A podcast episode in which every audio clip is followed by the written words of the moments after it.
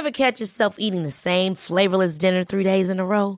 Dreaming of something better? Well, HelloFresh is your guilt-free dream come true, baby. It's me, Kiki Palmer. Let's wake up those taste buds with hot, juicy pecan-crusted chicken or garlic butter shrimp scampi. Mm. Hello Fresh. Stop dreaming of all the delicious possibilities and dig in at HelloFresh.com. Let's get this dinner party started.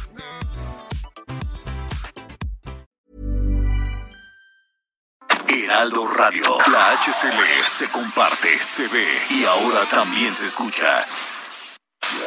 Inicia las noticias de la tarde con Jesús Martín Mendoza en Heraldo Radio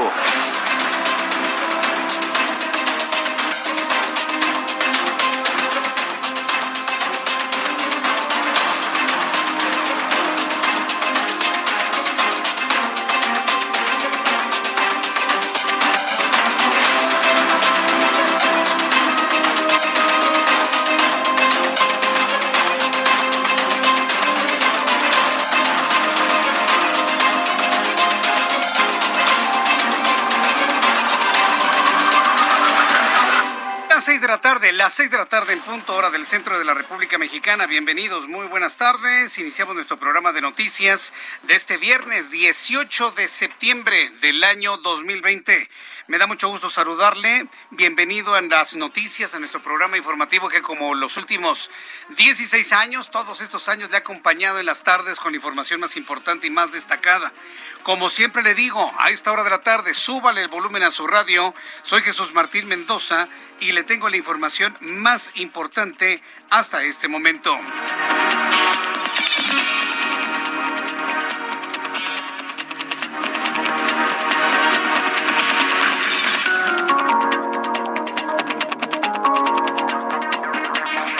Lugar, le que integrantes de varios colectivos desalojaron las oficinas de la Comisión Nacional de los Derechos Humanos, ubicadas en el centro de la Ciudad de México, luego de que Yesenia Zamudio, mamá de Marichuy, una joven víctima de feminicidio, recibió amenazas de otros grupos.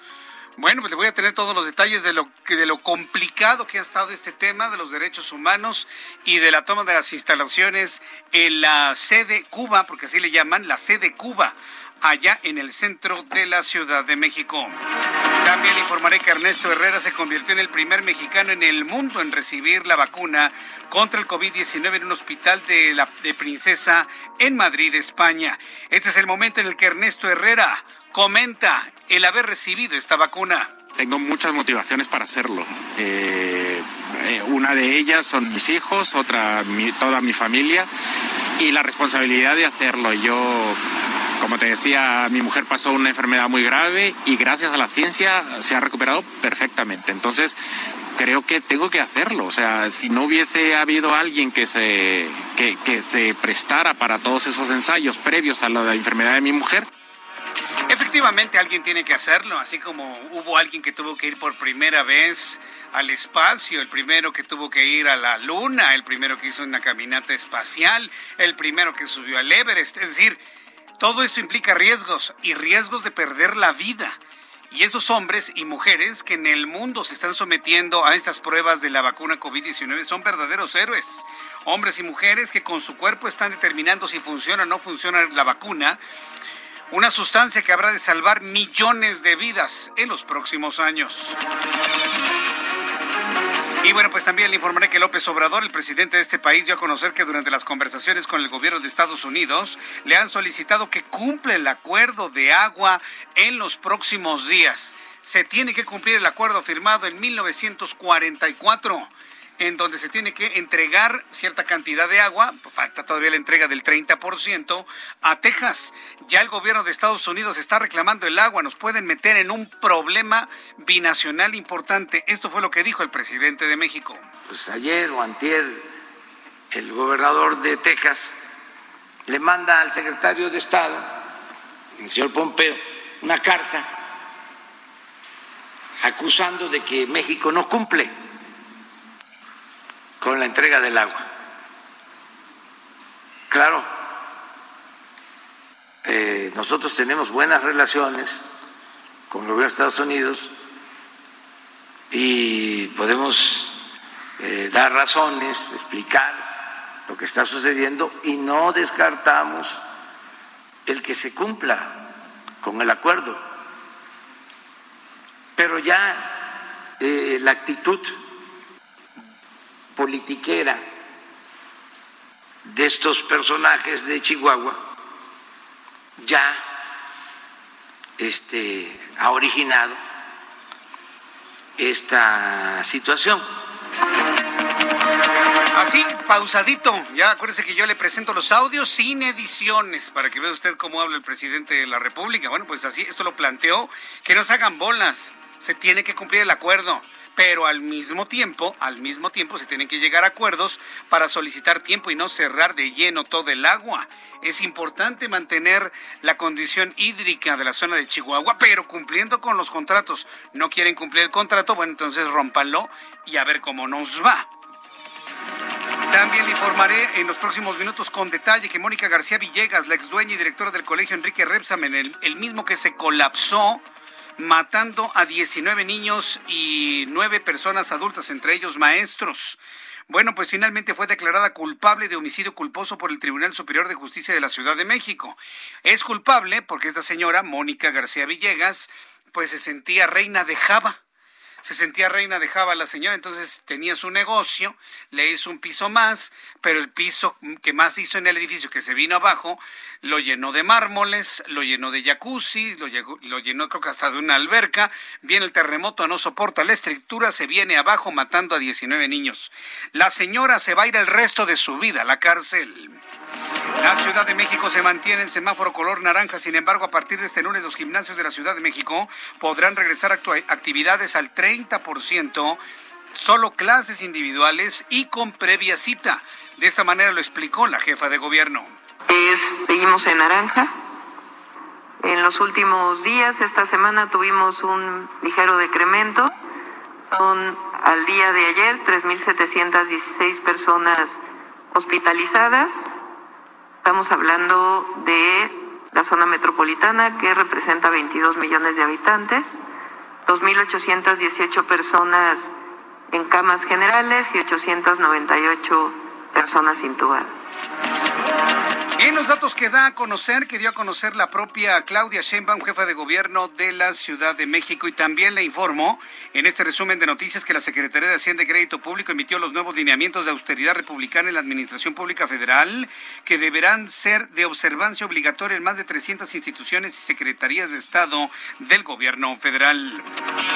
El presidente de Estados Unidos, Donald Trump, le adelanto en este resumen de noticias, aseguró este viernes que la vacuna contra el COVID-19 llegará a todos los estadounidenses en abril, aunque las primeras dosis podrían ser administradas antes del fin de año. Ya que hablamos de los Estados Unidos, vamos directamente hasta Rusia. Este país aprobó el tratamiento Coronavir de R-Pharma para los pacientes ambulatorios con síntomas leves a moderados por COVID-19 y el medicamento antiviral podría ser distribuido en las farmacias del país la próxima semana. Esto es interesante porque es el primer tratamiento vamos a entenderlo así, terapéutico que se da a conocer allá en Rusia. Le tendré los detalles.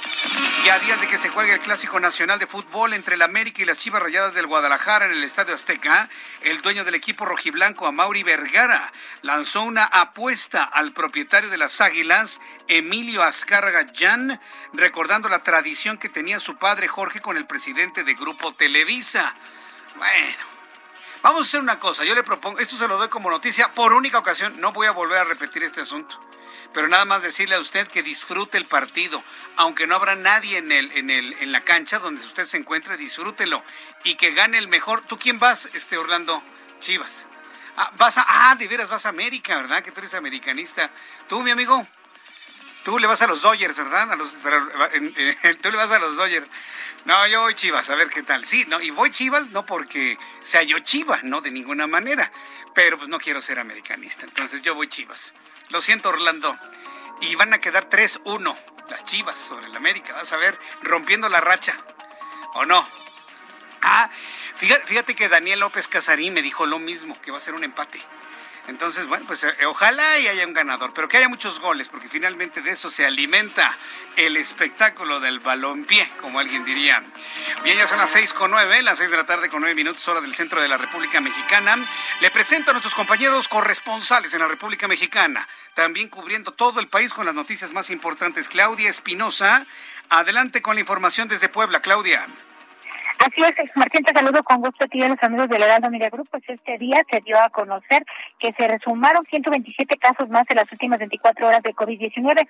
Se llega a un acumulado en Puebla de 32.146 en lo que va de la pandemia. Sin embargo, pues solamente 838 permanecen activos. El secretario de Salud, José Antonio Martínez García, señaló que hay 451 personas hospitalizadas, solamente 92 ya requieren ventilación mecánica. Y la buena noticia es que solamente se reportaron dos decesos en las últimas 24 horas para llegar a un total de 4.066. Se espera que estas cifras pues continúen durante todo el fin de semana, con lo cual se abre la posibilidad de que pues la entidad pueda seguir en el programa de reapertura económica que se ha anunciado ya hace algunas semanas. Es la información desde Puebla. Muchas gracias por la información, eh, Claudia.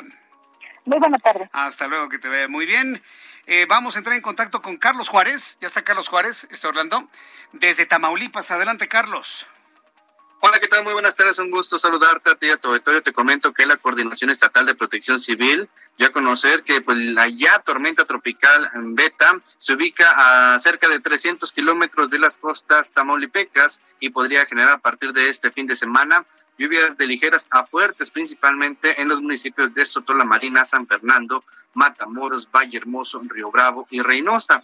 Esta depresión tropical que se formó el día de ayer frente a Tampico, pues ya va agarrando rumbo hacia el norte del país. Sin embargo, el, el coordinador estatal de protección civil, Pedro Granado Ramírez, señaló que de acuerdo al pronóstico se prevén lluvias muy fuertes, por lo que estarán al pendiente y monitoreando cómo va avanzando esta tormenta tropical que te comento ya se convirtió en la llamada beta. Así la información desde Tamaulipas. Muchas gracias por la información. Gracias. Carlos. Estamos Vamos con nuestros compañeros reporteros urbanos, periodistas especializados en información de ciudad. Israel Lorenzana. Adelante, Israel. ¿En qué zona del Valle de México te encuentras? Adelante. Jesús Martín, muchísimas gracias. Es un gusto saludarte esta tarde. Pues fíjate que vaya problemas que se registran en estos momentos a través de la carretera y autopista México-Toluca. Hay una larga fila de vehículos para quien viene de la zona de Santa Fe, por supuesto, también de constituyentes de Coajimalpa y con dirección hacia la caseta de esta autopista. Lamentablemente se ve afectado por la lluvia y por otro lado también la fuerte neblina que está prácticamente desde el mediodía, Jesús Martín, aquí en toda esta zona. Así que bueno, pues a nuestros amigos que van con dirección hacia el Estado de México hay que pedirles que se armen de paciencia y por supuesto que anticipen su paso por varios minutos. No tenemos alternativa, no nos queda por supuesto pues pedirles que se armen de paciencia hacia el Estado de México. El sentido opuesto, Jesús Martín, la circulación fluye a buena velocidad para nuestros amigos van con dirección hacia Coajimalpa, hacia la zona de reforma o más adelante hacia constituyentes. Mucho cuidado, tenemos mojado el pavimento y se torna peligroso para nuestros amigos que bajan de la zona de la México Toluca con dirección hacia la sede MX. Jesús Martín, la información que te tengo. Muchas gracias por la información, Israel Lorenzana. Hasta luego. Daniel Magaña, ¿en qué punto de la lluviosa ciudad te encuentras? Adelante, Daniel. Daniel Magaña, ¿estás al aire? No, ¿verdad? No me oye. Bueno, está lloviendo en la capital de la República. Más adelante en nuestra sección meteorológica le informaré por qué llueve y sobre todo porque hace frío. Oiga, hace frío en la ciudad. Hace ratito sentíamos así el, la sensación del frío, pero directamente en los huesos. Bajó la temperatura y es que tenemos varios frentes fríos que han estado circulando por el poniente y también por el centro de la República Mexicana. Daniel Magaña, adelante nuevamente. Así es, Jesús Martín, te comentaba que, bueno, pues tenemos fuerte lluvia en este momento en la zona de Miguel Ángel de Quevedo, en donde pues ya tenemos algunas anegaciones en toda esta zona, pero fíjate que concretamente nos ubicamos aquí en la colonia Pedregal de San Francisco, en esta alcaldía de Coyoacán, en donde pues más de 20 personas, 20 eh, familias han sufrido afectaciones a causa de esta fuerte lluvia, esta tormenta pues que se presentó también en días previos hasta el 15 y 16 de septiembre, bueno, pues precisamente el mal funcionamiento de un cárcamo provocó que esta calle Serra o de la Escondida pues totalmente anegada. En este momento pues laboran desde otro cuerpo de bomberos, también personal de SASMEX para desalojar estos pues cientos de miles de litros que bueno que han anegado toda esta zona. A esto hay que sumarle que hace algunos minutos se presentó también fuerte lluvia en esta zona, lo que, bueno, pues ha complicado esta situación aquí en esta colonia de la alcaldía Coyoacán. En cuanto a las condiciones viales en la zona de Miguel Ángel de Quevedo, carga vehicular, pero un avance constante para trasladarse hacia la zona de Tlalpan. El reporte Jesús Martín, muy buenas tardes. A, ver, Daniel Magaña, ahora que te encuentras ahí en el Pedregal de San Francisco, hoy nos pasaban un informe de las inundaciones en el Heraldo Televisión, de las tremendas inundaciones en el Pedregal de San Francisco. ¿Sigue inundado este fraccionamiento? ¿Ya retiraron el agua? ¿Y qué problema tienen ahora con la lluvia que se abate otra vez en ese lugar?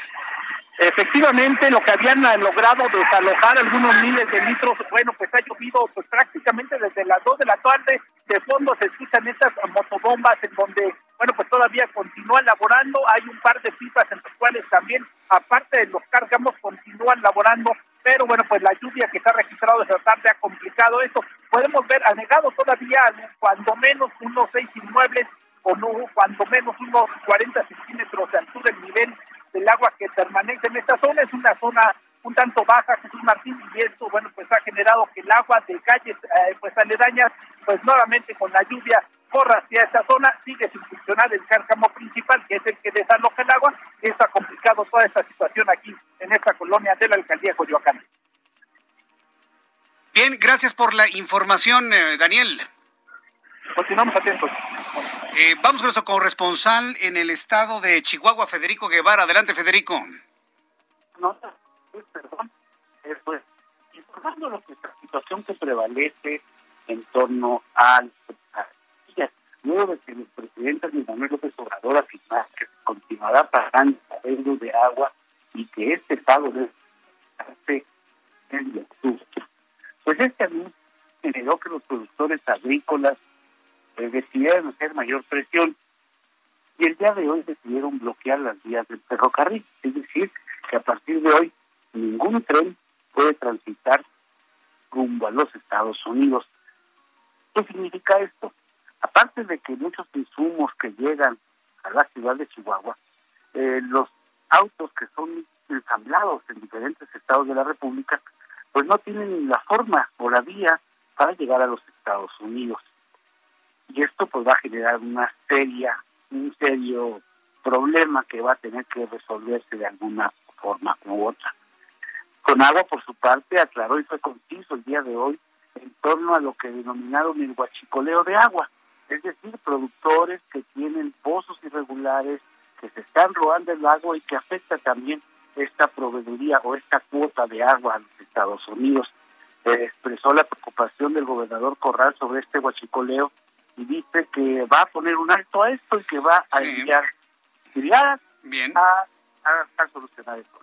Correcto, bueno, pues estaremos atentos de todo lo que sucede ya, Federico. Muchas gracias. Así, buenas tardes. hasta luego, que te vea muy bien. Salió el superdelegado el día de hoy diciendo que, ay, lo que pasa es que Corral está violentando los acuerdos internacionales. Déjense de palabrería inútil. Sí, porque si le escarbamos a lo que luego transmitimos en, los programas de noticias, noticias como tal, hechos concretos como tal, son muy pocos. Pura declaracionitis, puro gana nada más de aparecer con una declaración eh, golpeadora en los medios de comunicación, nada más, pero de ahí a que hagan algo, ese es un problema que tenemos en nuestro país desde hace mucho, mucho tiempo. Pues así están las cosas allá en Chihuahua donde no se está cumpliendo con el acuerdo de 1944. Son las 6 de la tarde con 17 minutos, hora del centro de la República Mexicana. Vamos a revisar lo que sucedía un día como hoy, 18 de septiembre, en México, el mundo y la historia, con Abraham Arriola.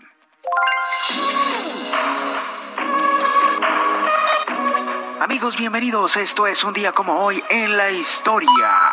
18 de septiembre. Año 14. Tiberio es confirmado como emperador romano por el Senado. En 1502, Cristóbal Colón llegó a Costa Rica en su cuarto y último viaje. En 1851, en Estados Unidos, se funda el periódico The New York Times. En 1970, muere Jimi Hendrix, guitarrista estadounidense del rock. En 1832 se produce la batalla de El Gallinero, donde los rebeldes de la tropa de Zacatecas comandadas por el general José Esteban Moctezuma fueron derrotados por las fuerzas presidenciales comandadas por el general y vicepresidente Anastasio Bustamante. En 1858 en México se produce la batalla de Ixtlahuaca, episodio de la Guerra de Reforma, donde las tropas eh, llamadas liberales derrotan a las apodadas conservadoras. ¿Y quién las apodó conservadoras? Pues los que se nombraron como liberales. Ah. En 1968, en nuestro país, 10.000 soldados del ejército ocupan la ciudad universitaria de la UNAM, deteniendo a varios estudiantes y líderes del movimiento estudiantil. Y en el año 2000, Soraya Jiménez se proclama ganadora al levantar 215 kilogramos. Por primera vez una atleta mexicana obtiene la presea de oro en Juegos Olímpicos, en esta ocasión realizados en Sydney, Australia. Y por último, hoy es el Día Internacional de la Igualdad Salarial. Amigos, esto fue un día como hoy en la historia. Muchas gracias, Abraham Arreola, por las efemérides del día de hoy. Hoy, en lo personal, yo estoy celebrando una efeméride muy importante. Un día como hoy, 18 de septiembre de 1979, nació mi hermana. Mi querida hermana, te mando un fuerte abrazo. Jessica Mendoza Arriola está hoy festejando su cumpleaños. Y desde aquí, toda la Ciudad de México, todo el país, nos estamos uniendo en una gran fiesta y en una gran celebración. Para mi hermana, Jessica Mendoza Riola, hoy te envío un fuerte abrazo, te envío todos mis deseos de salud, de alegría, de tranquilidad, de crecimiento, de prosperidad, pero principalmente de salud, hermana, porque tú sabes que teniendo salud, ya lo demás corre por nuestra cuenta con nuestro trabajo diario y con todo lo demás. Así que Saludos para ti, Jessica Mendoza Riola, es mi hermana, y está celebrando su cumpleaños el día de hoy. Muchas felicidades, Jessica Mendoza Riola. Parte pastel, ¿eh? Al ratito que llegue mi hermano por ahí, partan pastel, me mandan una foto, invitan, ¿no? A ver qué tal. Ya saben que a mí me gusta el pastel tres leches, por supuesto. Bueno, ya son. Felicidades, Jessica. Son las seis de la tarde con 21 minutos hora del centro de la República Mexicana. Vamos rápidamente a revisar las condiciones meteorológicas para las próximas horas. El Servicio Meteorológico Nacional nos muestra las condiciones que habrán de prevalecer durante las próximas horas, qué forma de llover. ¿Qué es lo que está pasando en el centro del país? Estamos revisando las imágenes satelitales y el pronóstico, el pronóstico del tiempo según lo que informa el Servicio Meteorológico Nacional. Y bueno, según este alertamiento, la depresión tropical número 22 está transitando ya cerca del país, canales de baja presión, sistema de alta presión en nivel de los medios de la atmósfera. En el boletín meteorológico, en la información más reciente que publicó el Servicio Meteorológico Nacional hace exactamente 30, 20 minutos, porque lo publican a las 6, se informa que esta noche y madrugada la tormenta tropical Beta incrementará el potencial de lluvias intensas en Puebla, Veracruz, Oaxaca, Chiapas y Tabasco. Lo que le había dicho, se acabaron los nombres de la lista habitual de los sistemas ciclónicos. Ya tuvimos Alfa, Ahora tenemos a la tormenta tropical Beta. Se ubica a 545 kilómetros al este-noreste de Tampico, Tamaulipas, con vientos máximos sostenidos de 65 hasta 85 kilómetros por hora y desplazamiento hacia el nor-noreste a 15 kilómetros por hora. Su amplia circulación va a ocasionar abundante ingreso de humedad hacia el oriente y centro y sureste de la República Mexicana. Es precisamente este sistema el que nos está provocando la la lluvia pertinaz que tenemos sobre el centro del país. Canales de baja presión, inestabilidad en la atmósfera superior, ingreso de humedad. La tormenta tropical Beta se localiza sobre el noroeste del Golfo de México y tenemos también el sistema frío que ha estado transitando hacia el Golfo de México, pero que pasó sobre el centro del país. De ahí el intenso frío que seguramente usted sintió el día de ayer por la noche, hoy por la madrugada y el amanecer del día de hoy. ¿Qué tal el frío, eh? Como para ponerse unos calcetines durante la noche. Yo sé que a lo mejor a usted no le gusta, pero de repente está usted bien tapadito y los pies helados, man. No, no, no, pues hay que ponerse unas calcetín, unos calcetines, unas calcetitas. ¿Sabe cuáles les recomiendo? Si usted es friolento, friolenta y quiere tener sus pies calientes durante la noche. En, los centros comerciales, en las tiendas de autoservicio, nuestros amigos de la Comer, nuestros amigos de otras tiendas, en la parte donde venden calcetines, compre de estos que son para diabéticos, aunque no sea diabético, no importa. Nosotros deberíamos de consumir productos para diabéticos porque son de mejor calidad. Compre de esos, son gruesos, calientitos, sin costuras. Y es una, son los que yo utilizo, ¿eh? Y se duerme, pero delicioso. Hágame caso, póngase unos calcetines así calientitos. Yo le recomiendo los de los calcetines o calcetas para diabéticos, que hay muchos de muchas calidades. Y bueno, pues le va a encantar. Así que recomendación en esta tarde con el frío que estará haciendo durante la noche. En eh, pronóstico del tiempo aquí en la Ciudad de México, en este momento la temperatura está en 17 grados. La temperatura mínima oscilará entre 10 y 11 mañana al amanecer y la máxima 26 grados Celsius.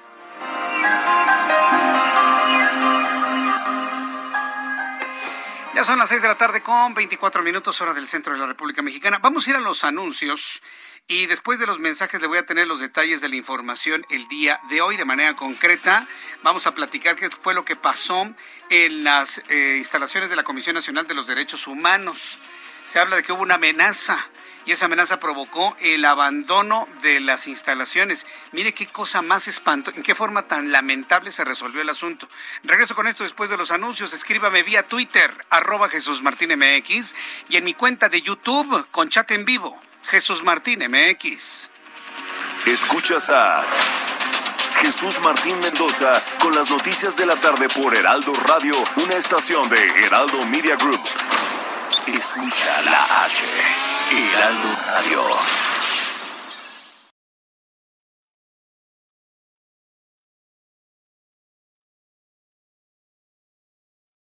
Heraldo Radio. La HCL se comparte, se ve y ahora también se escucha.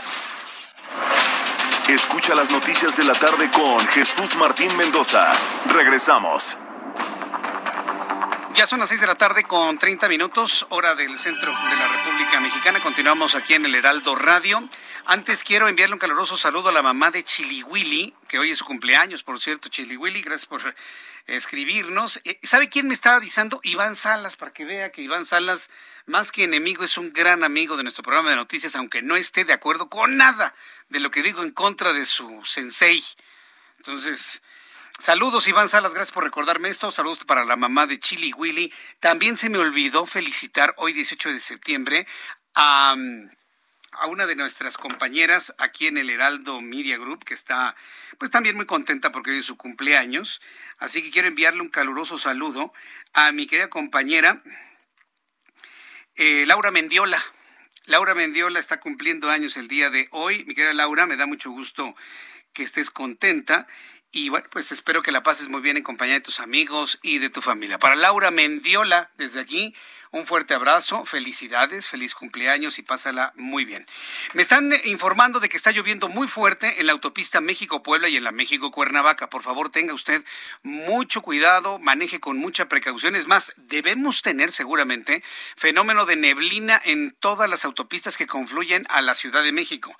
Y se lo digo porque cuando venía para acá las instalaciones del Heraldo, me tocó ver neblina y una nubosidad que cubría las torres Mítica en el sur de la Ciudad de México. A lo lejos se veían las torres Mítica totalmente cubiertas de nubes.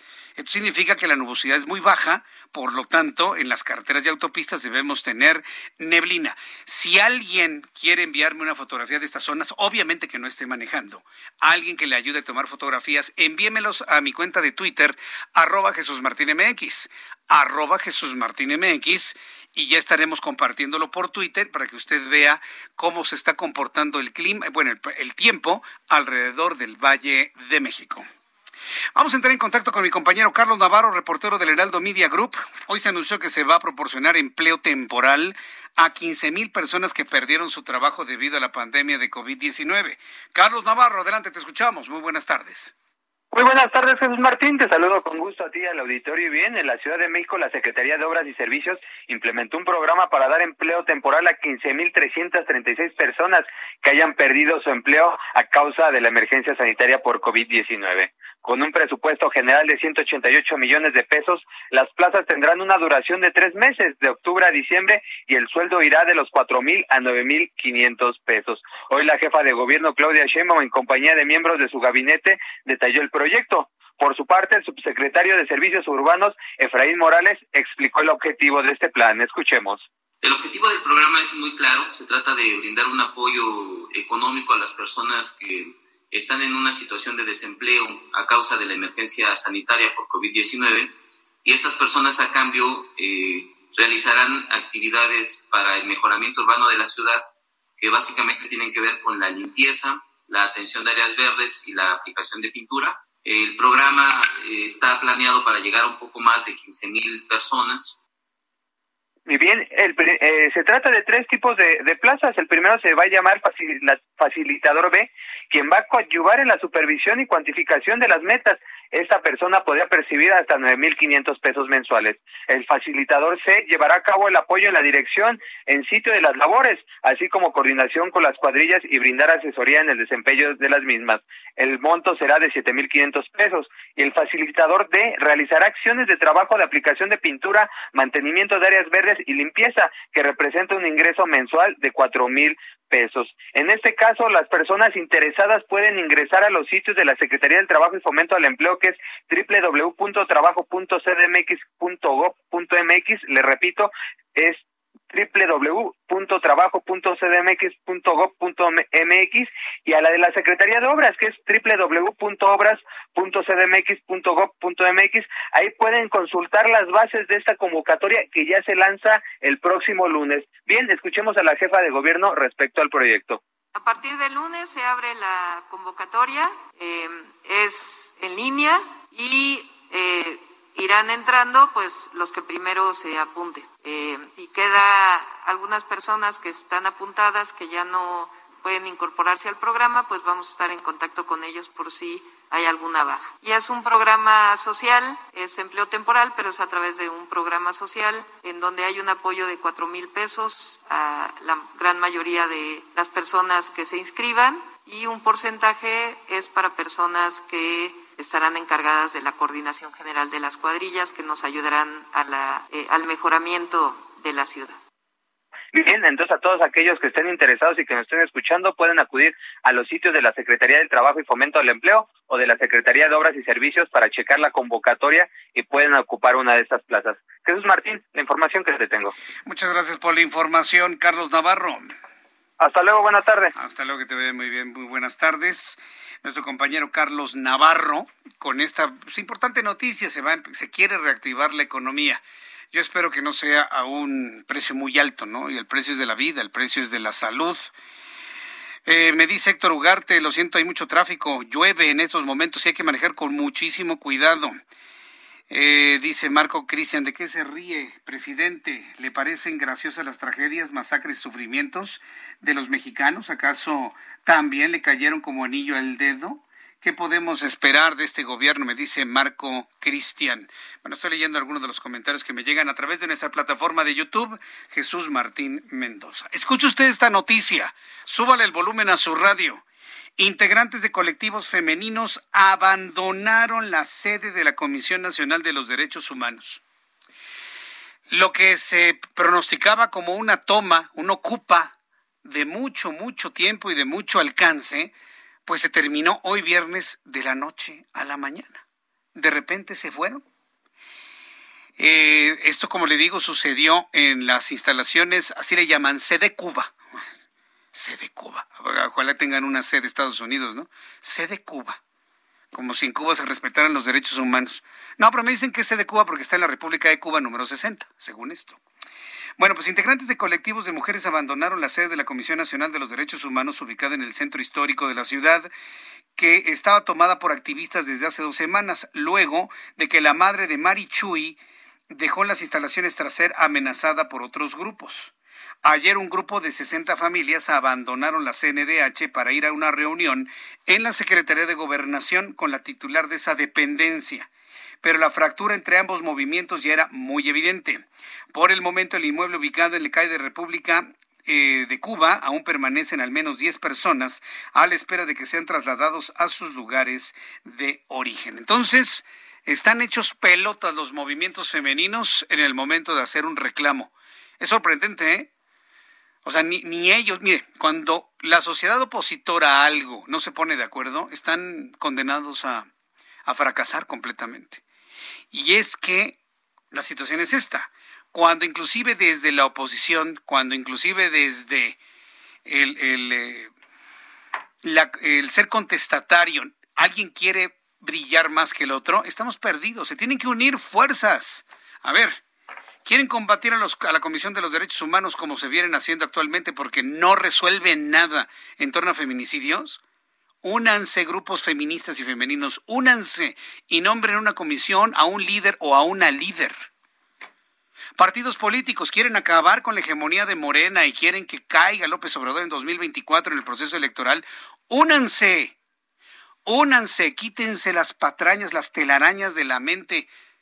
Únanse que se una Frena, que se una con México Libre, que se una con el grupo de aquí, el grupo de allá, todos se unen y se ponen de acuerdo para que una sola persona, un solo hombre, una sola mujer, encabece el esfuerzo unido. Si no lo hacen así, señores, van a fracasar. Igual, para los grupos feministas, ¿quieren cambiar las cosas de, derechos humanos? Únanse y pónganse de acuerdo. tienen que ceder. Todos tienen que ceder en favor de uno o todos deben ceder una parte para poderse organizar. De verdad, yo no entiendo por qué no llegan a esta conclusión. ¿Sabe por qué? porque el deseo de brillar mediáticamente es demasiado alto. Hay personas que no están dispuestas a renunciar a aparecer en la tele, a que los entrevisten en radio, a que hagamos columnas de ellos. Quieren estar por arriba y encima de todos. ¿Qué sucede? Los movimientos opositores se atomizan. Los movimientos opositores se fragmentan y por lo tanto el más fuerte gana. Esa era la estrategia que hacía el PRI el PRI con su voto duro siempre se mantuvo por 80 años. ¿Qué es lo que hacía? Promovía la creación de nuevos partidos para que se pelearan entre ellos de esa manera, atomizar el voto y que nunca les ganen. Morena está haciendo exactamente lo mismo, lo mismo que el PRI.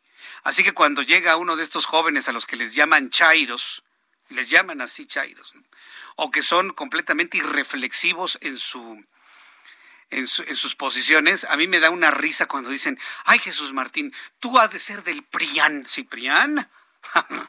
¿Quién es el nuevo PRI el día de hoy, señores?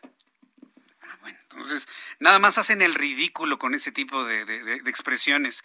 Ay, lo que pasa es que ustedes, los que están en contra, son una bola de chayoteros.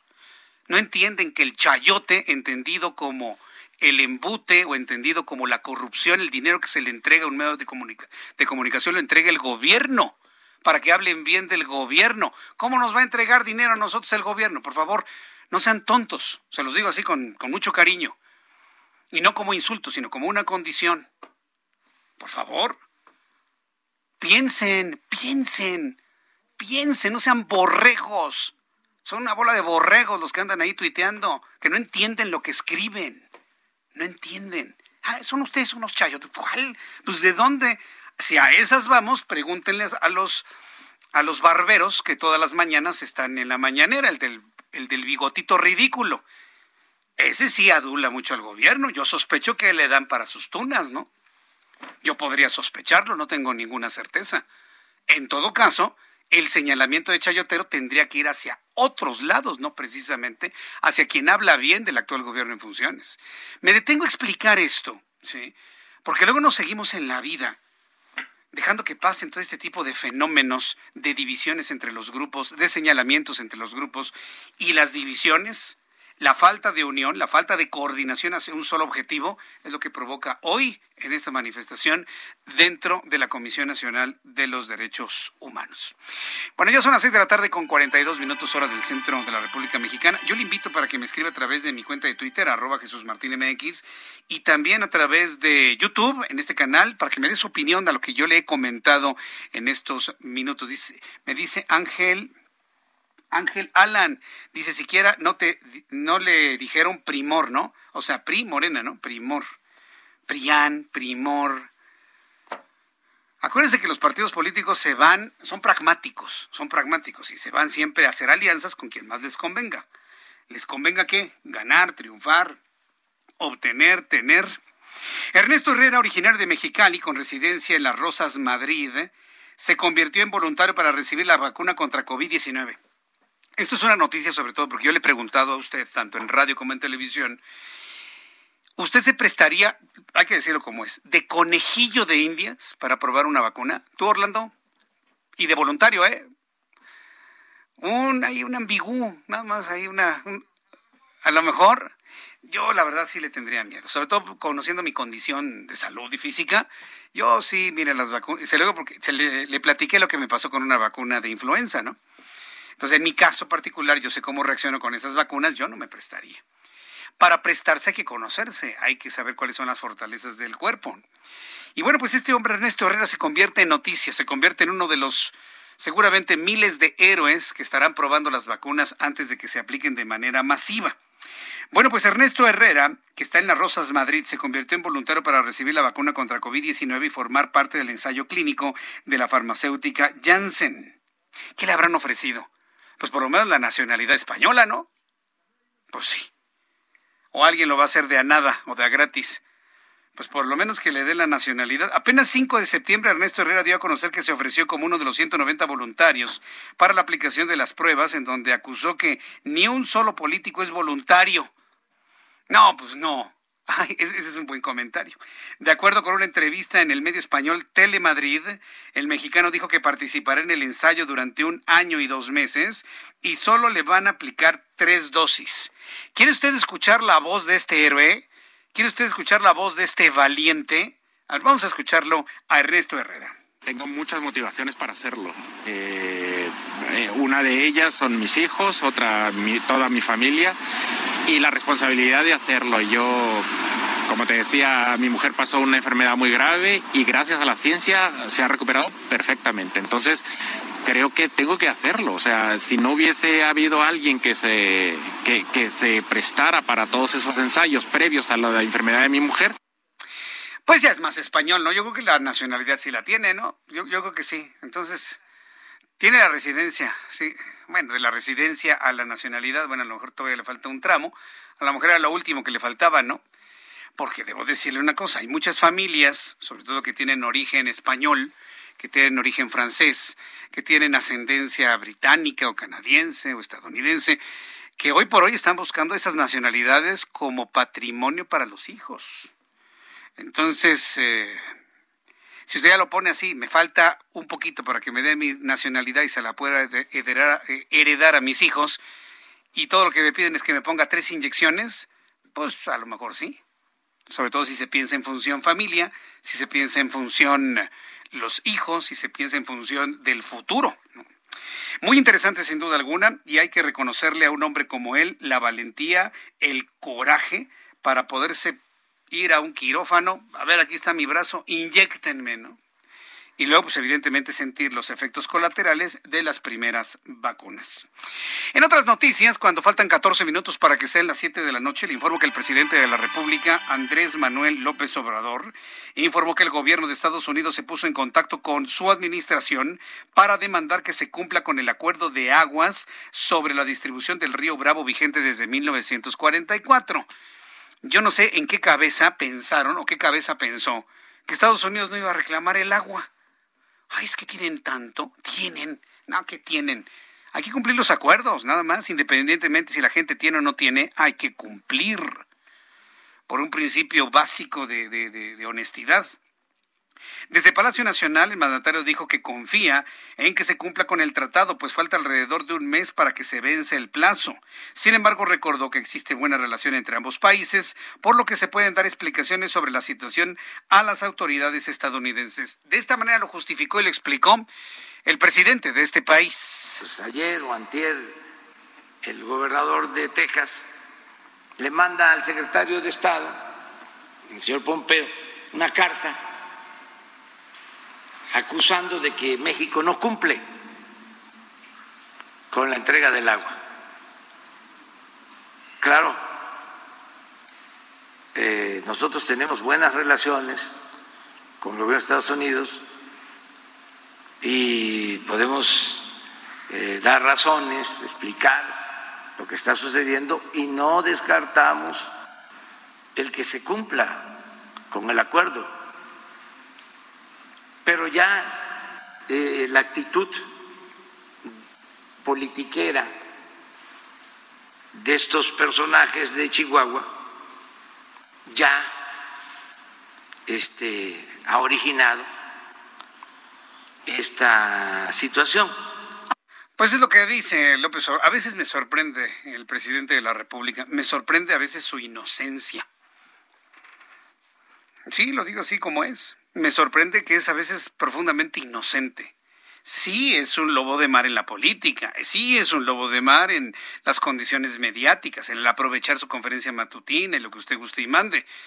Pero a veces en, esa, en esas conferencias matutinas muestra profunda ignorancia o a veces, como en este caso, pues este, dan ganas de decirle ternurita, ¿no?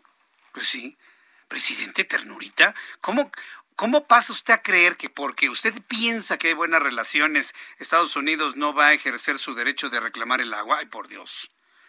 Una cosa es tener un buen encuentro en donde alguien convenció a Donald Trump de no ser rudo, porque eso fue lo que ocurrió, no me digan que no, porque eso fue lo que ocurrió cuando López Obrador fue a Estados Unidos. Convencieron a Donald Trump de no hacer olas. Lo convencieron y él aceptó. Tan es así que al día siguiente que se fue López Obrador empezó durísimo, con el muro y con críticas muy duras y demás. No porque le haya ido bien en un viaje, presidente, significa que tiene buena relación con Estados Unidos, ¿no es cierto? Si hay un país que no tiene amigos, se llama Estados Unidos. Un gobierno que no tiene amigos es Estados Unidos. Ningún gobierno del mundo tiene amigos, tiene intereses, tiene conveniencias, tiene acuerdos, tiene alianzas, pero no tiene amigos. Si este asunto del agua se tiene que pagar, lo vamos a tener que pagar. no lo quieren pagar, pues entonces lleguen a un acuerdo, paguen lo monetario, lo van a tener que pagar, porque es un acuerdo de país. ¿O qué? ¿También le va a echar la culpa a los presidentes de ese entonces? ¿También se le va a ir en contra a Lázaro Cárdenas de haber dejado todo lo necesario para un tratado que no se puede cumplir? ¿O qué? ¿Qué es lo que va a pasar? Tiene que cumplir México con la entrega de 319 millones de metros cúbicos de agua volumen cercano a la cuota establecida para un año del Tratado de Aguas de 1944, a través del cual se distribuyen aguas internacionales de los tres ríos que compartimos, Colorado, Tijuana y Bravo. Y a pesar de que el tratado es más favorable para México, ya que por cada litro de agua que México aporta a Estados Unidos, nosotros recibimos cuatro. Así es. Así es. Mientras México tiene la obligación, en, números, vamos a poner números cerrados, de entregar a Estados Unidos 350 millones de metros cúbicos, fíjense, 350 millones de metros cúbicos, Estados Unidos tiene la obligación, es más, cuatro veces más, 1.800 millones de metros cúbicos de agua a México. ¿Y saben qué condición está Estados Unidos? De cumplimiento total al día de hoy. O Estados Unidos está, puede cumplir con los mismos ríos con las mismas condiciones climáticas, porque no cree usted que de la frontera para allá es muy bollante todo, es en la misma sequía. Estados Unidos ha cumplido con sus 1.800 eh, millones de metros cúbicos de agua y México no puede cumplir con 319. ¿Sabe lo que significa eso? Desorganización, falta de infraestructura. Ya se lo platicaba en el Heraldo Televisión. Esta parte de Texas tiene presas y tiene infraestructura para acumulación de agua. No les falta agua aunque no llueva y además de que pueden dotar de agua potable para el consumo, agua para el riego tecnificado, además cumplen su cuota de 1.800 millones de metros cúbicos a México. Y aquí no hay ni agua para tomar, por eso la gente toma refrescos. Aquí no hay agua para riego y tampoco hay el agua para cumplir el acuerdo. ¿Cómo se llama eso? A ver, dígame, que alguien me diga cómo se llama eso.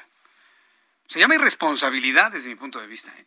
irresponsabilidad histórica. Voy a creer que desde 1944 nadie visualizó la necesidad de construir presas y, este, y reservorios de agua para poder cumplir con los acuerdos y garantizar el agua en una zona desértica. ¿Por qué le explico esto? ¿Por qué le doy a conocer este punto de vista? Porque no hay justificación ni del gobernador de Chihuahua, ni de los gobernadores anteriores y ni del presidente de la República porque el acuerdo es internacional. Así que el presidente que está ahí en el Palacio Nacional no puede lavarse las manos. No es un acuerdo de Chihuahua y que no lo, esté eh, que no lo estén cumpliendo, no, es un acuerdo del país. Tarde o temprano se tendrá que involucrar relaciones exteriores y el gobierno de México en su totalidad para resolver este problema en una zona fronteriza con México. A ver, a ver si efectivamente funcionan las buenas relaciones como las mencionó hoy el presidente de este país. Son las seis de la tarde con 53 minutos hora del centro de la República Mexicana. Antes de ir a los anuncios, quiero adelantarle que mañana es 19 de septiembre. Mañana eh, recordamos el 35-3, 35 años del terremoto de 1985 y 3 años del terremoto de 2017. Fíjese que hay un, hay un asunto que a mí en lo personal me llama poderosamente la atención. Hace tres años, como usted lo recordará, estaba en Radio Red. Y de verdad, ¿eh? Y tengo testigos. Tengo testigos. Mi hermano es uno de, de mis testigos y mucha gente que me sigue. Cuando fue el terremoto del 7 de septiembre a las, bueno, y digo terremoto porque para Oaxaca fue un terremoto, fue de 8.2 grados, del 7 de septiembre de 2017 eh, que ocurrió a las 11 de la noche con 44 minutos. ¿Se acuerda de ese temblor durísimo para la Ciudad de México y para el sur del país fue terrible? Yo recuerdo que al día siguiente, en los días siguientes que estuvimos dando la información, yo reflexionaba con el público esto que le voy a decir. Las, las presentes generaciones no tienen idea de cómo se mueve la Tierra con un terremoto de 8.1 grados como el de 1985 días antes del terremoto, lo reflexionábamos en el programa de radio. Las generaciones actuales no tienen idea de cómo se mueve la Tierra a 8.1 grados. Bueno, pues ahora las generaciones de este día, los chavos, los más jóvenes, saben cómo se mueve la Tierra, no a 8.1, pero sí a 7.1 con un epicentro a 120 kilómetros de distancia. Entonces ya las generaciones tenemos nuestras lecciones. Los que somos generación X, los millennials y los centennials saben lo que esto significa. ¿Qué va a pasar mañana 19 de septiembre? Después de los anuncios de Platico, vengo con un resumen de noticias, nuestros compañeros reporteros urbanos, actualización de los números de COVID y le invito para que me escriba a través de mi cuenta de Twitter, arroba Jesús Martín MX y en el canal de YouTube Jesús Martín MX con un chat en vivo. Vamos a los mensajes y regresamos. Escuchas a Jesús Martín Mendoza con las noticias de la tarde por Heraldo Radio, una estación de Heraldo Media Group. Heraldo Radio, la HCL se comparte, se ve y ahora también se escucha.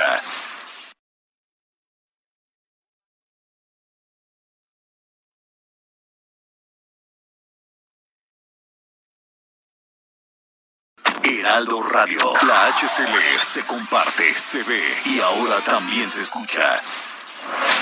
Escucha las noticias de la tarde con Jesús Martín Mendoza. Regresamos.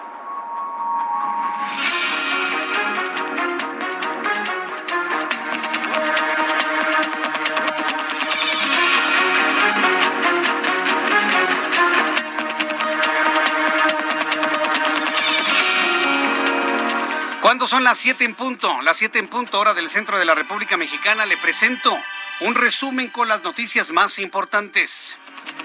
Esta noticia que le voy a compartir en el resumen de información en este momento, créame que para el Heraldo Radio es una gran, gran, gran noticia.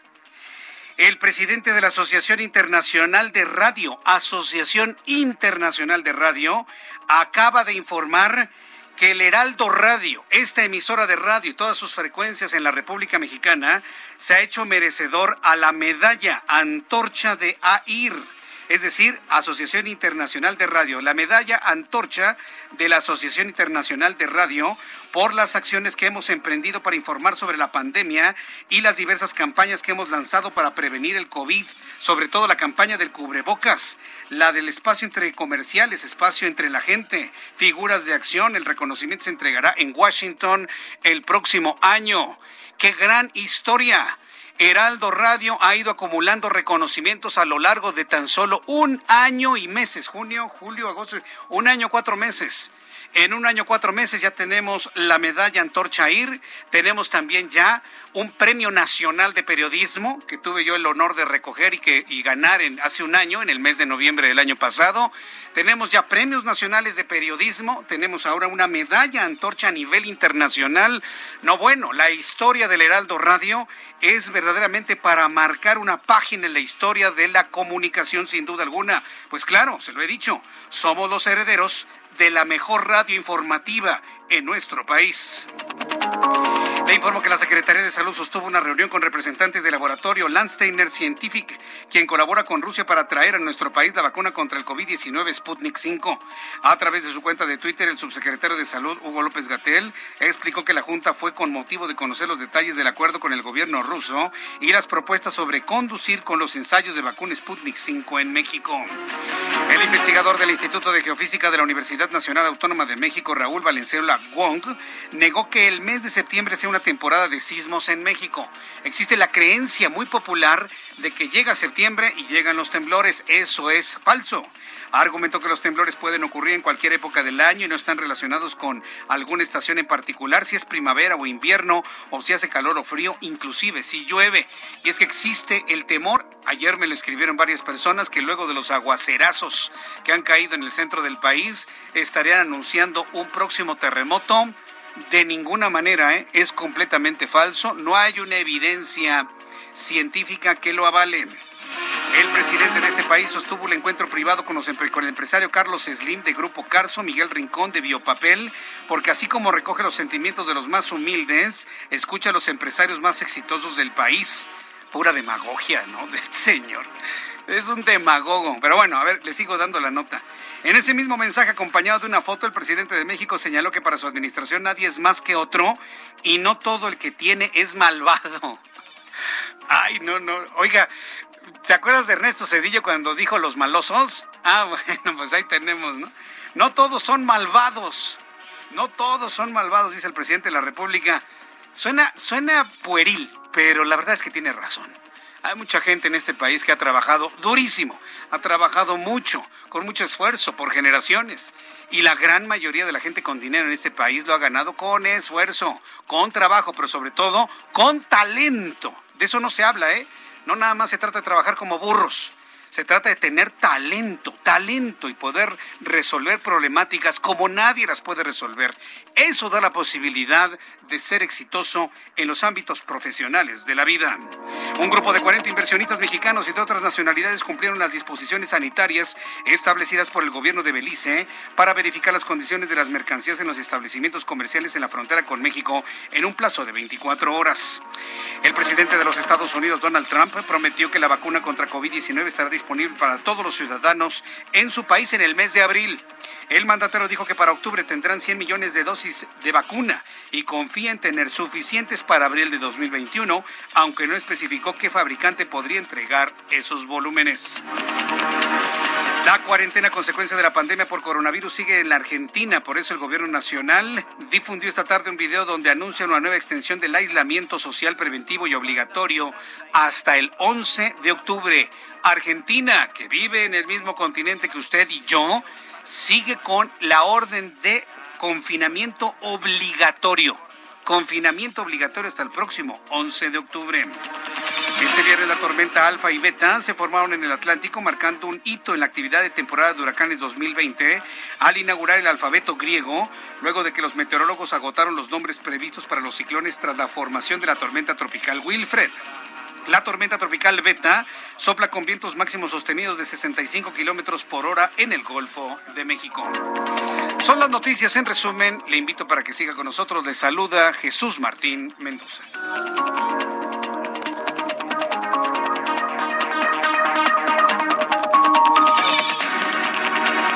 Ya son las 7.6, las 7.6 horas del centro de la República Mexicana. Quiero presentarle al público que nos ve a través de nuestro canal de YouTube podemos quitar el fondo, ¿eh?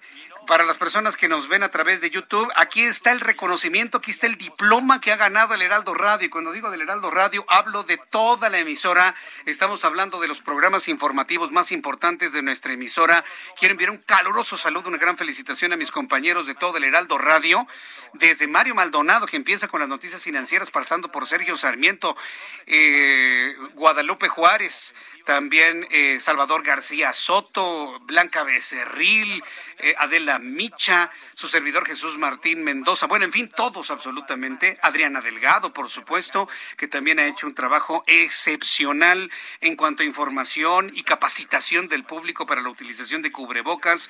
Vaya, en fin, todos nuestros amigos que estamos en el Heraldo Radio, Manuel Zamacona, Brenda Peña, pues creo que le tocó hasta Bisoño, ¿no? Hablar también de cubrebocas. Bueno, todos nos hemos hecho acreedores a este diploma y a esta medalla. El Heraldo Radio, estamos de fiesta. Y le voy a decir una cosa, ¿eh? Además es gracias a usted que nos ha preferido, que ya nos sintoniza todas las tardes, todas las mañanas, todas las noches, todas las madrugadas porque además estos mensajes que nosotros hemos hecho han tenido su efecto positivo en la sociedad mexicana.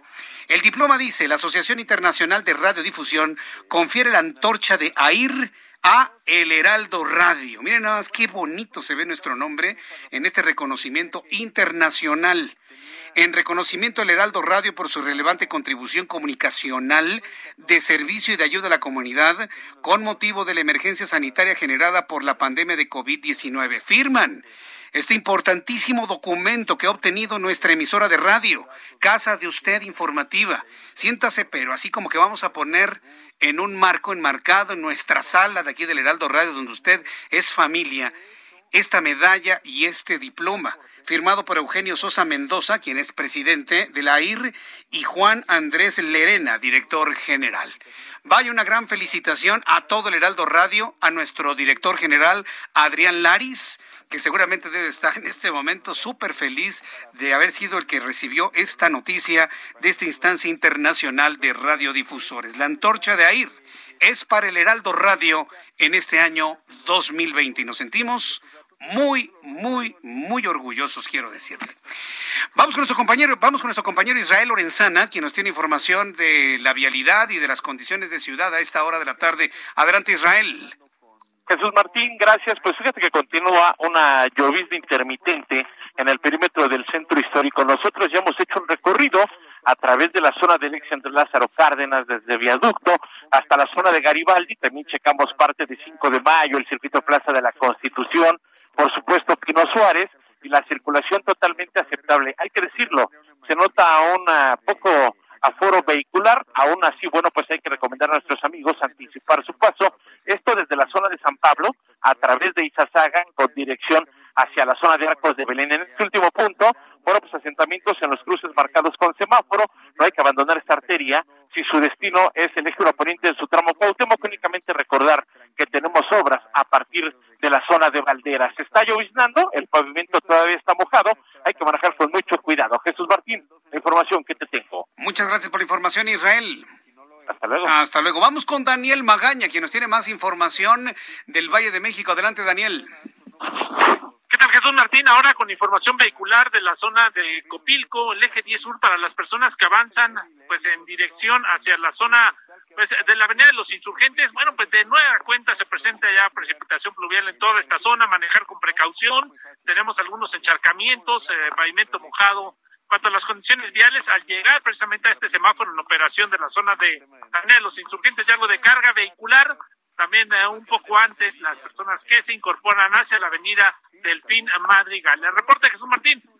Muy buenas noches. Gracias, muy buenas noches. Gracias por eh, la información. Hasta luego. Daniel Magaña con toda la información de lo que sucede. Fíjese que todavía sigue lloviendo, ¿verdad, Orlando? poquito, ¿no? Está lloviendo, poquito, ¿sí?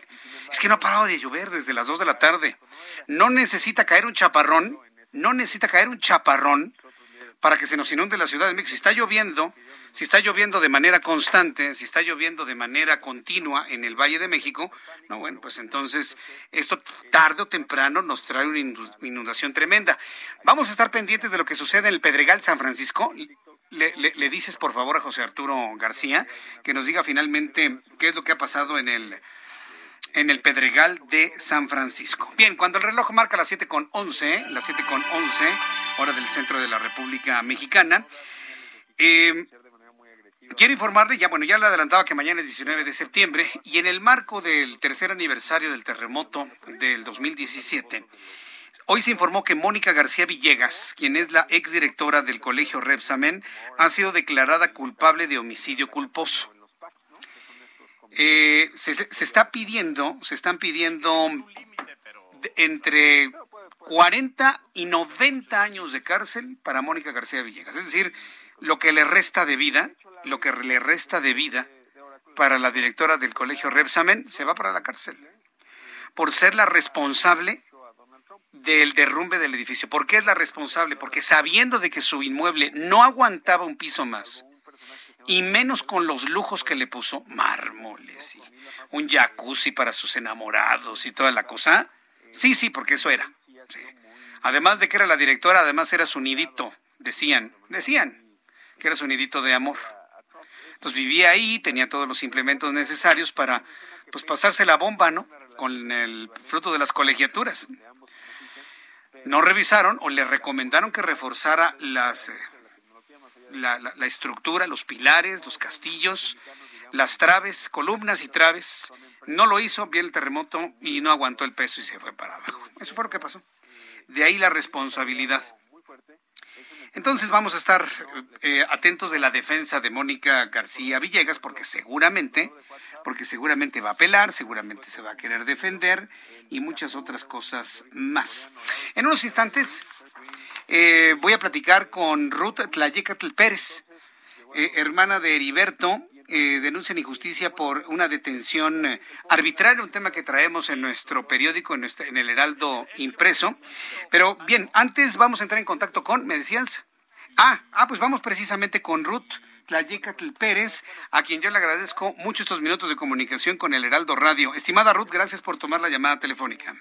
Al contrario, muchísimas gracias a usted a, ver, platíquenos por favor cuál es la historia de la detención de, la detención arbitraria de Heriberto. A ver, coméntenos por favor. Mire, lo que pasa que una, una verdadera injusticia con mi hermano. Él lo, acusan de un robo de un auto con violencia, el cual él no cometió. ¿sí? Le armaron una carpeta falsa en Ocra de las Américas, ¿sí? que robó un carro. Él estaba, ahora sí como eh, en la esquina de su casa, eh, separado platicando con una vecina, ¿sí? Y llegó un carro enfrente y lo estacionaron y se bajaron dos personas, pero unos 100 metros a distancia de mi hermano Heriberto.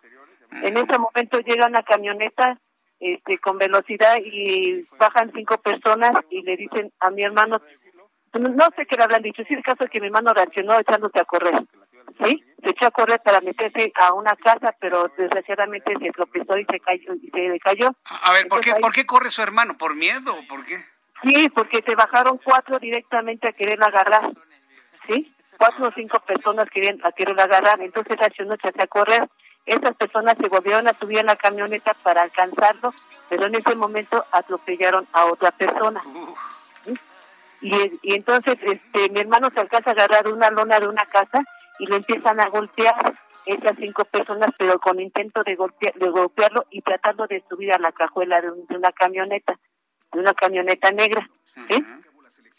Y este, entonces en ese momento mi hermano grita que lo quieren secuestrar y la gente se empieza a juntar y la persona que estaba con mi hermano, la vecina o, amiga, este, se pasó para avisarle a mi papá.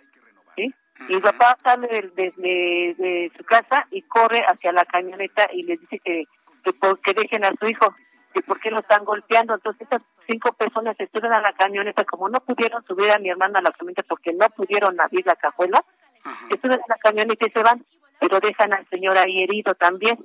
¿sí? Entonces, eh, al poco rato la, los mismos vecinos llaman a una patrulla entonces yo llego y mi hermano nos platica que lo quieren golpear. Y ¿quién te golpeó? Dice, me golpearon los que dicen que los dueños del carro. Digo, ¿cuál carro? Dice, que es ese carro blanco que está estacionado. Entonces estaba, estaban ahí los dueños en ese carro y yo me acerqué y le dije, oiga, ¿ustedes quiénes son? Y me dijeron, somos los dueños del carro. Digo, ¿pero por qué golpearon a mi hermano? Mi hermano no hizo nada. En ese momento va llegando la patrulla y yo le hago la parada. Entonces me, ya le comenta a la, a la patrullero que estas personas hayan golpeado a mi hermano sin ningún motivo. ¿sí? Entonces el patrullero, nosotros confiando con la justicia, con la ley, le dije, el patrullero le dijo, mi hermano, súbete para que te lleve y te levante tu, denuncia y te, te, revise un este un médico. ¿sí? Pero el comandante de la, del patrullero agarró y se acercó con el dueño del carro.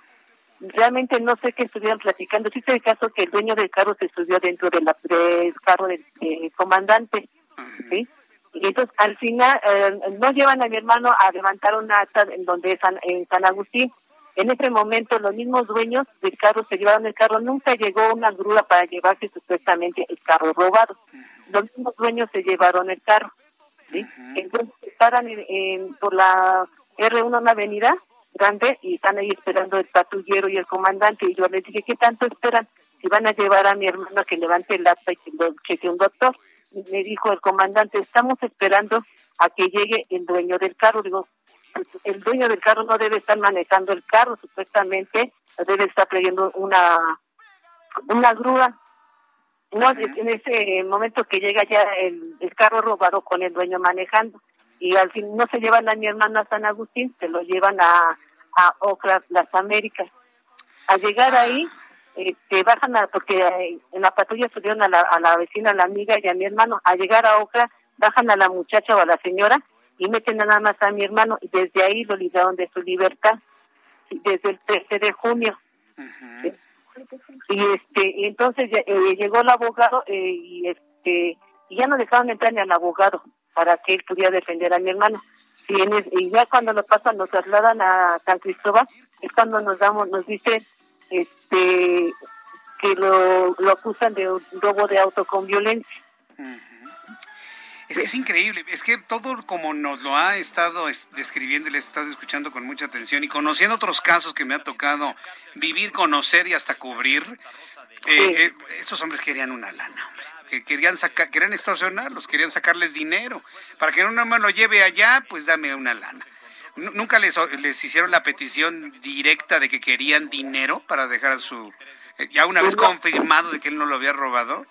No, no, nunca, ni de plano ni, ni, ni, ni nos escucharon, no nos dejaron hablar ni nada. Y no sé si porque los otros señores, como los dueños del carro, estaban golpeando a mi hermano, no sé si de esa manera ellos querían protegerse, acusando a mi hermano de robo y dándoles un dinero al, al comandante. No sé qué acuerdo hayan llegado ellos que quise de caso. Pues ahorita mi hermano ya está en Chiconaucla. Entonces, esto, estos hechos ocurrieron el 13 de junio, entiendo, ¿no? junio, el 13 de así es. junio. Y desde entonces su hermano está en Chiconautla, en ese Está en penal. Chico- Así es. ¿Y cómo así le ha ido dentro del penal? ¿Qué han tenido que hacer para pues evitar que lo agredan, que lo dejen de comer, que lo golpeen? ¿Qué, han tenido ustedes que hacer para mantener la integridad física de, de- de su hermano ahí en ese penal? realmente pues él se ha sabido ahora sí que cuidar en el aspecto de darse y respetar y respetar a los demás, ¿sí? Y a lo mejor les da su, perdón, a- como se dice, darle sus mordidas como para que lo dejen en paz, ¿sí? Él tiene 43 años, es una persona ya adulta, él, traba- él trabajaba en Bonafón, ahorita ya perdió su- hasta su trabajo, ¿sí? Y ese día estaba de incapacidad, ¿sí? Tenía incapacidad, entonces desgraciadamente sucedió esto y ya perdió todo. ¿sí? Pero por la corrupción que hay en este Estado de México, en lugar de ayudar, nos perjudican. Uno cree en la justicia, porque es uno, uno no comete ningún delito. Él estaba, señor estaba parado ahí sin hacer nada y confió en la policía que le dijo, te voy a llevar para que levantes tu acta y te vea un doctor. Al final, sí lo llevaron, lo subieron, pero lo llevaron a a Ocra a armarle una carpeta que nunca hizo, que ni siquiera se imaginaba él, mucho menos nosotros. Y de hecho, tocó ni el Carol, lo acusan de violencia, que un este, robo con violencia, no sabe ni por qué ni con qué lo están acusando él. Qué, qué barbaridad. Ahora, ¿cuáles son las alternativas que tienen ustedes para poder liberar a su hermano? ¿Qué les dicen su defensa, sus abogados? Eh, mire, pues, ahorita el abogado está trabajando, este, pues tenemos unos videos de C4, ¿sí? Que esperemos que eso nos ayude porque han estado cambiando a la fiscal cada rato, yo no sé por qué motivo han estado cambiando a la fiscal, ¿sí? Y este, pues se ha tratado la, este, las audiencias, ¿sí? No sé por qué realmente se hacen las audiencias, si por el COVID o porque es un proceso que de corrupción o, o por qué pasa eso. No, no, eh, ahora, todo esto sucede en el Estado de México. O sea, la detención y el, el penal de Chiconautla, es, bueno, está al norte de Catepec, ¿no es así? Por Jardines de Morelos. Así es, sí. En- y bueno, ¿qué, qué es lo que, qué alternativa tienen en estos momentos para garantizar la defensa de su, de su hermano? ¿Qué es lo que han hecho últimamente? Pues hemos presentado las pruebas de que sus incapacidades, hemos presentado sus recibos de nómina, hemos presentado los videos, y este pues ahorita ve un perito de, y testigos que estuvieron ahí presentes, nada más, ¿sí? ¿Cómo ves? Bien, pues eh, no sé. La verdad es que la corrupción es tremenda, ¿no? Y a mí lo que me sorprende es que ante los hechos como nos, nos lo comenta, todo tenía la idea de quererlos extorsionar, sacarles un dinero antes de llevarse a su hermano Chico Nautla, definitivamente. Pero bueno, vamos a estar atentos del caso. ¿Y cuál es, qué es lo que le dicen los abogados? ¿Qué posibilidades hay de que salga en el corto plazo en libertad? Pues la verdad no nos dicen nada, no, no, no nos aseguran, aseguran nada porque pues el motivo de que siempre cambian a fiscal no sabemos qué cargos le quieran meter más a mi hermano o qué pruebas tienen. Supuestamente no deben tener pruebas porque no tocó nada, él no hizo nada, pero ya sabe cómo es la corrupción y se las ingenia para sacar cosas. No sé realmente, pero es lo que nos, no tenemos, no nos han, así que en audiencia sabremos si, que hay un buen, un buen litigaje, como se dice, y este y que sea para bien, o así que nos queremos justicia, que nos escuchen las autoridades competentes, que pues ya, que lo dejen en libertad, porque realmente no hizo nada, es una persona trabajadora, inocente, ¿sí? Eso que realmente es lo que pedimos, y que la juez escuche a mi hermano, él es inocente, todas las pruebas eh, comprueban que él es inocente, él no robó nada, él no, él no tuvo ni como dicen ahí que la fragancia, no sé cómo se llama eso, no le no lo tocó ni nada al carro, no hay huellas de él ¿sí? Pero en nuestro comentario, ¿por qué cada rato cambian de fiscal? ¿Por qué le quieren meter más cargos? ¿Por qué? Bien, pues eh, Ruth, vamos a llevar el seguimiento en el Heraldo de México, en nuestra edición impresa. Hoy se publica este asunto, le estamos llevando el seguimiento. Yo le agradezco mucho que me haya descrito ahora en el Heraldo Radio todo lo que sucede con su hermano. Yo estoy seguro que después de esta entrevista, estoy segurísimo algo se va a mover. Estén ustedes muy pendientes. Estoy seguro que sí. y, le agradezco su gran ayuda que, nos den. La verdad que ya, ya queremos que salga mi hermano, es inocente. Muchas gracias, Ruth, por tomar la llamada telefónica. Hasta Muchas luego. gracias a usted. Hasta luego, que le vaya muy bien. Hasta luego. Así me gustaría ver a los policías con los verdaderos ladrones, ¿eh? Así me gustaría verlos con los verdaderos secuestradores. Así nos gustaría verlos con los distribuidores de drogas, con los asesinos, con los golpeadores, con los feminicidas pero no precisamente con una persona que no le pudieron comprobar nada, que no fue detenido en flagrancia. Ah, pero eso sí, está en Chiconautla, ¿no? Para poder cumplir con la cuota de detenidos que les piden. Yo le invito al gobernador del Estado de México y a la Procuraduría de Justicia del Estado de México que intervengan directamente en este caso. Si no lo conocían, porque uy, hay tantas cosas con el COVID, échense una lecturita a la edición impresa del Heraldo de México el día de hoy o que les pase nuevamente esta grabación del Heraldo Radio para que se obre justicia sobre este joven. Tenemos este joven que no hizo nada en la cárcel. ¿Y qué tal Emilio Lozoya? Hasta bebiendo vino español. Voy a los anuncios y regreso enseguida al Heraldo Radio. Escuchas a Jesús Martín Mendoza con las noticias de la tarde por Heraldo Radio, una estación de Heraldo Media Group. Heraldo Radio.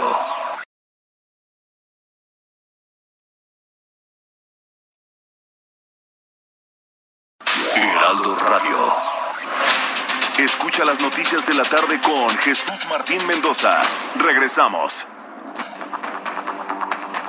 Siete y media, las 19 horas con 30 minutos, tiempo del centro de México. Mire, ya tengo los números de COVID-19, me falta que me fluyan los, las diferencias con base en lo informado ayer. Hoy tenemos 688.954 personas transmitidas con COVID-19, 72.803 muertos en México. 72.803 muertos mexicanos por COVID-19. Bien, me da mucho gusto saludar a Adriana Fernández, nuestra especialista en cine. Mi querida Adriana, qué gusto saludarte en este viernes. Pues ahora sí, ¿no? Como que hay que aventurarse para ir a una sala cinematográfica o nos seguimos quedando en casa. ¿Tú qué dices? Bienvenida. No, pues yo creo que este es el fin de semana, Jesús Martín ha llegado, por fin. ¿Ah, sí? sí, Jesús Martín ha llegado el fin de semana para ver una película de Christopher Nolan, que es pues la, la gran película de, pues básicamente te podría decir casi de este año, Jesús Martín. ¿Ah, sí? Paso que vamos con los estrenos, es la película de Tenet. ¿Tenet? Eh, Tenet es la, la más reciente cinta de Christopher Nolan y pues Christopher Nolan se negó por completo a, a, que se exhibiera en plataformas y demás, ¿no? Él dijo, si no es en cine, pues no hay de otra manera. Y pues esta película, la verdad es que es bastante enigmática, ¿verdad? Eh, empieza todo en una sala de conciertos, así como que la gente se sienta, los músicos afinan y de pronto el panorama cambia por completo, ¿no? Empieza, se desata la acción y esa acción, Jesús Martín, pues prácticamente no para durante toda la película. Eh, no les puedo contar más porque verdaderamente es una trama como muy engarzada, ¿no? Eh, una cosa lleva a otra, entonces cualquier cosa que yo pueda decir les puede les puede constituir en un spoiler. Pero la verdad es que a mí me encantó esta película, Martín. Siento que es una verdadera experiencia audiovisual, que es como debe ser el cine. Eh, de hecho, les recomiendo que la vayan a ver en una pantalla IMAX, que es esta pantalla grande. En el plano físico, pues es esta experiencia digo, este, visual y auditiva, ¿verdad? Las imágenes son impactantes, tiene una fotografía espectacular y la banda sonora es también espectacular, es portentosa, ¿no? Se siente así como un poco ominosa, un poco amenazante, por así decirlo. Y tenemos además eh, muy buenas secuencias de acción que están excelentemente bien montadas. Pero sí les quiero decir que no es una película palomera en el sentido de que, ay, pues me voy a ir a relajar al cine. No, o sea, es una producción que es un blockbuster, se gastaron muchísimo dinero en hacerla, pero le exige a la audiencia, o sea, tienes que estar tú pilas con lo que está pasando, ¿no? O sea, no te puedes ir así de que, ay, me voy a salir tantito, voy a ir al baño, no, no, O sea, si te vas al baño ya no le vas a entender nada a la película. Eso es bueno Tienes que estar poniéndole muchísima atención porque Nolan es muy intelectual, o sea, es un cuate que te reta como espectador, te dice, a ver, te voy a poner una trama y tú tienes que ir atando los cabos verdaderamente, ¿no? Eso es tu parte. Pero bueno, a mí me encanta este director, verdaderamente. Le voy a dar cuatro estrellas a Tenet. ¿Cómo es posible? Cuatro estrellas. Mira que eso, eso, eso no es común. Oye, me, antojaste ver esta película, ¿eh, Adriana. La verdad, me antojaste ver la película. No, sé, hay que verla, hay que verla en el cine, Jesús Martín. O sea, sí vale la pena ir al cine a ver Es, la experiencia cinematográfica como Nolan la está pensando. Es como este esta resistencia, ¿verdad? Que dice el cine, hay que verlo en el cine. Entonces, por esta película hay que regresar al cine. El cine que ver en el cine es una gran verdad. Segunda recomendación para este fin de semana, Adriana. La segunda recomendación sí es algo que se puede ver en casa, Martín. Es una serie que de hecho está enfocada a los eh, adolescentes jóvenes y pues algunos niños no muy chiquitos. Se llama Jurassic World Campamento Cretácico, está en Netflix y es una serie que está basada precisamente pues en la saga de Jurassic Park de Steven Spielberg y la verdad es que me, parece que tiene varias ventajas. Es una serie animada.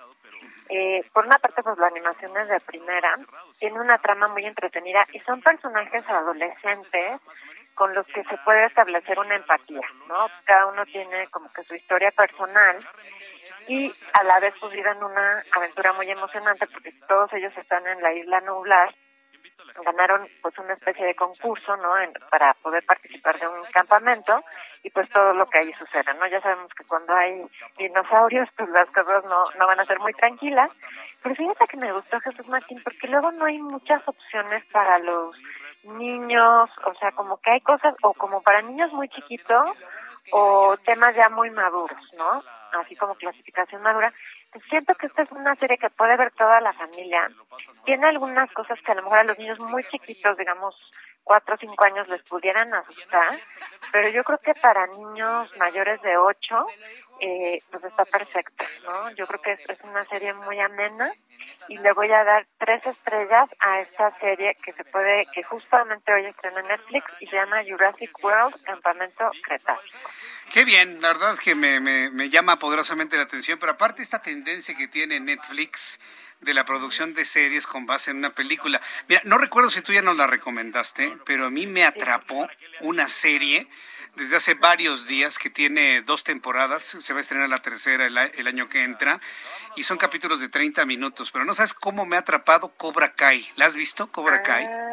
la tengo pendiente, Jesús Martín, pero está basada en el Karate Kid. En el Karate Kid. Para quienes vieron Karate Kid de 1984, bueno, pues es una secuela de lo que sucede en estos tiempos, en estos tiempos. Bueno, que en realidad se grabó en el 2018, pero Netflix la está presentando hace apenas dos, tres semanas. No, mira, a mí no me atrapaba una serie en televisión porque yo no soy mucho de quedarme viendo cosas en televisión. Eh, pero no me atrapaba una serie desde Lost, para que te des una idea. ¿eh? Desde Lost de 2006 no me atrapaba una serie como me ha atrapado Cobra Kai. No, no, no, qué cosa. Tienes que verla, ¿eh? Tienes que tengo que ver, no ya. para 14 años en adelante. Ahora yo te dejé tarea a ti para que darte esta recomendación. Te va a gustar Cobra Kai, ¿eh? Te va a gustar. Sí, sí, porque además, como tú dices, son los mismos personajes, pero pues en, la época actual, digamos, o sea, de los 80 a, ahorita, ¿no? sí. Y son los mismos, son los productores ejecutivos de la obra aparte, de, la serie. A, Daniel San y a, su contrincante. Y a su contrincante Lawrence, estamos hablando de los personajes, Laruso contra Lawrence, y todo gira en torno a ellos.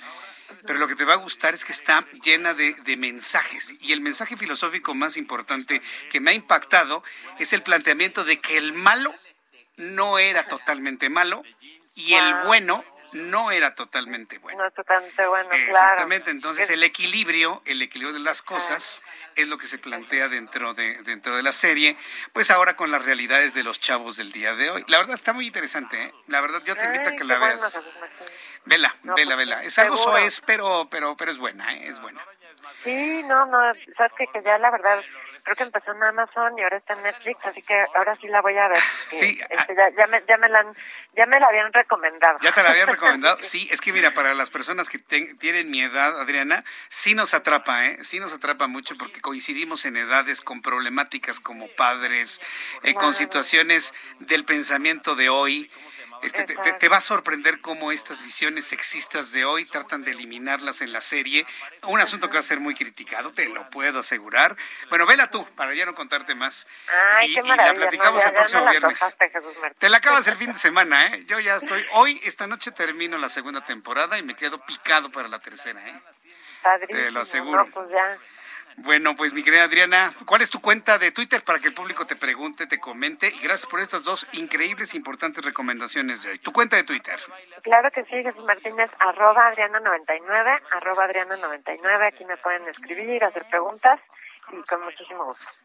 Pues muchas gracias, Adri, que te vaya muy bien, pásala muy bien y que tengas un gran fin de semana, Adriana. Igualmente, mi querido Jesús Martín, un cinematográfico fin de semana y ya te platicaré qué pensé de Cobra. A ver, a ver qué te parece eh, Cobra. Eh, gracias, gracias Adriana. Buen fin de semana, hasta luego. Adriana Fernández, nuestra coordinadora, bueno, nuestra especialista en cine y además es coordinadora de la maestría en desarrollo y gestión de la industria del entretenimiento en la Universidad Anáhuac. Ya son las 7.39, las 7.39 horas del centro de la República Mexicana. Sí le quiero recomendar, si usted se quiere entretener, olvidarse de las cosas y ver una serie, a mí la verdad me ha gustado. Y mire, para que a mí algo me guste, está, pero como que en chino, Cobra Kai. Me, me, ha gustado, sobre todo porque tiene una serie, ya no lo platiqué con Adriana, una serie de valores que tienen que ver con la autoestima, la importancia de la autoestima, la importancia de la integración eh, la crítica hacia el bullying en las escuelas, las alternativas que algunos chavos ven precisamente para poder evadir el bullying en las escuelas, lo que es el camino correcto, lo que es el camino incorrecto, que nadie es del todo malo y nadie es del todo bueno. Eh, la confrontación del éxito y el fracaso, de un hombre exitoso y de un hombre fracasado, no, no, no, de verdad, a mí en lo personal me gusta el contraste que se plantea en Cobra Kai. Digo, por si usted lo quiere ver, yo se lo recomiendo para este fin de semana. Eh, si tiene niños, no se lo recomiendo para niños, pero sí se lo recomiendo para chavos de 15 o 16 años en adelante. Es decir, las edades de los muchachos que aparecen ahí para adolescentes y adultos es lo que sí le quiero recomendar también, para que luego no me diga, ay Jesús, que tiene algunas cosas que para niños. No, para niños chiquitos no es, ¿eh? Piense de 15 años en adelante para que usted la pueda disfrutar con sus hijos adolescentes. Bien, tengo la línea telefónica y me da mucho gusto saludar a Sergio Medrano, gerente general de Beat the Match México, y lo hemos invitado para que nos hable sobre la importancia de donación de médula ósea. Mañana es el Día Mundial del Donador de Médula Ósea. Sergio Medrano, gusto en saludarlo. Bienvenido. Muy buenas tardes, noches ya.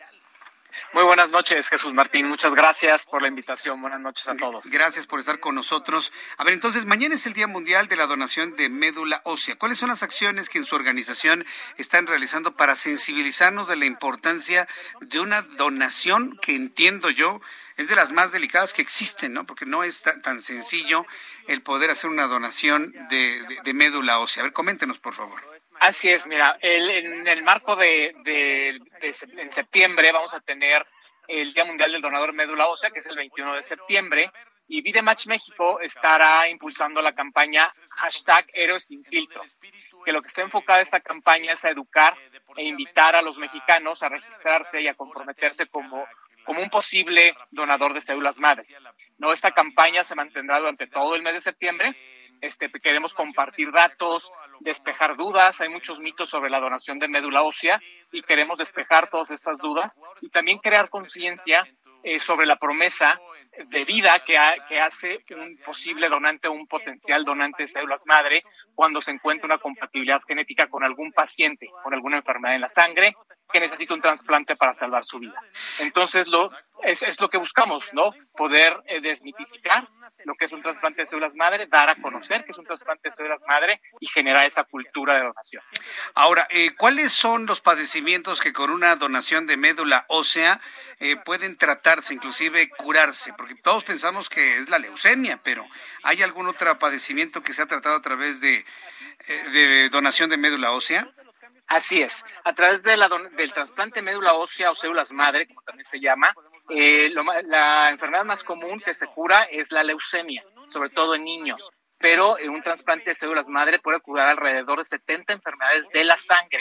Estamos hablando que son las anemias congénitas, inmunodeficiencias eh, congénitas, linfomas y sobre todo leucemia pero eh, son más de 70 enfermedades. Entonces, esto también es, es parte del desconocimiento, falta de información que como mexicanos necesitamos saber. ¿Dónde tenemos la médula ósea? ¿De dónde se extrae? Exacto, mira, el 77% de los pacientes que necesitan un trasplante de células madre o médula ósea requiere de las células madre del torrente sanguíneo, del donante. ¿Qué quiere decir? Que cuando van a, recolectar las células de este donante es por sangre periférica, como si fueran a donar sangre o plaquetas, se extrae de un brazo la sangre, una máquina eh, filtra o centrifuga esa, esa sangre y se queda con las células madre y se regresa la sangre por el otro brazo. Ese es el, el 77% de los casos. En el otro 23% de los casos de los pacientes, dependiendo de su edad, de su tamaño, de su enfermedad, necesita de las células madre de la médula ósea, que es donde empieza un poco el mito. No es médula espinal. Creo que mucha gente nos, se confunde con la parte de médula espinal, que se extrae la médula espinal, y no, lo que se extrae es la médula ósea. La médula ósea está en la parte porosa de los huesos largos del esqueleto y estamos hablando que es en la cadera, en la parte trasera. Hay una parte esponjosa donde hay, entra una punción, se hace una punción, perdón, se extrae la médula ósea y de la médula ósea se extraen las células madre que son transfundidas al paciente. Para que el público se lo imagine, es el tuétano de los huesos, señores. El tuétano. Así es. Sí, para, digo, para, dicen, pero ¿dónde está? ¿En qué hueso? No, todos los huesos tienen un tuétano el corazón, el centro del hueso. Eso es lo que se extrae. Pero aparte, en, el donante se regenera con qué velocidad la, médula ósea. En una velocidad de segundos. De segundos empieza a regenerar las células madre. Las células madre, me gustaría explicarlo de una forma muy sencilla, son eh, las células progenitoras, como bien lo dice, células madre, que ellos, estas células deciden en qué convertirse, si son glóbulos blancos, glóbulos, glóbulos rojos o plaquetas. Por eso se llaman células progenitoras, porque al momento de que entran eh, al torrente sanguíneo del, del paciente con alguna enfermedad en la sangre que ya tiene, ya tuvo un tratamiento de quimioterapia y su, y su sistema inmune, inmune está en cero o casi en cero, entran estas células eh, nuevas y sanas y empiezan a regenerar las células y atacar las células malas que tiene la sangre. Entonces, esto empieza a convertirse en glóbulos blancos, glóbulos rojos y plaquetas sanas. Bien, entonces las personas que se sensibilizan para donar médula ósea, ¿a dónde tienen que ir? ¿Cómo se contactan? ¿Cómo lo hacen? ahorita con, el, con la contingencia que estamos viviendo, eh, nosotros registramos comúnmente en eventos masivos, en carreras, en universidades, eh, en eventos donde hay mucha gente. Actualmente no podemos, no hay estos eventos masivos. Lo que estamos haciendo es, eh, por medio de nuestra página web, que es Vidematch México, pueden eh, preregistrarse. Lo que hacemos nosotros es mandarles un kit, un paquete a sus casas donde vienen los hisopos, que es muy sencillo de, tomar la muestra bucal, y un formulario que se llena para tener los datos de contacto. Se frotan 10 segundos con el hisopo por adentro de la mejilla, adentro del cachete, 10 segundos de un lado, con el otro hisopo 10 segundos del otro lado, se mete en un sobre que se sella y nos vuelven a mandar esa, esa muestra bucal con sus datos para contacto y quedan registrados en el Registro Mundial de Vidematch. Vidematch tiene más de 26 millones de personas registradas de 41 países del mundo y queremos es, lo que buscamos es contactar y conectar al paciente con alguna enfermedad de la sangre, con algún potencial donante no, no relacionado con su familia que pueda ser compatible genéticamente para poder curar algunas de las enfermedades de sangre. Muy bien. ¿Alguna página de internet, redes sociales para que el público entre en contacto con ustedes, por favor, eh, Sergio? Claro que sí. En Instagram estamos como vidematch-mx, en Facebook como Vidematch México y en TikTok como Vidematch-México. Nuestra página web es Vidematch México googleando también, ¿no? Vidematch México aparece, ¿no? Sus redes sociales. Así es. Muy bien. Claro que sí. Perfecto. Pues eh, Sergio, muchísimas gracias, Sergio Medrano, por tomar esta llamada telefónica y explicarnos esto que puede convertirse en una esperanza de vida para miles de personas. Gracias, Sergio.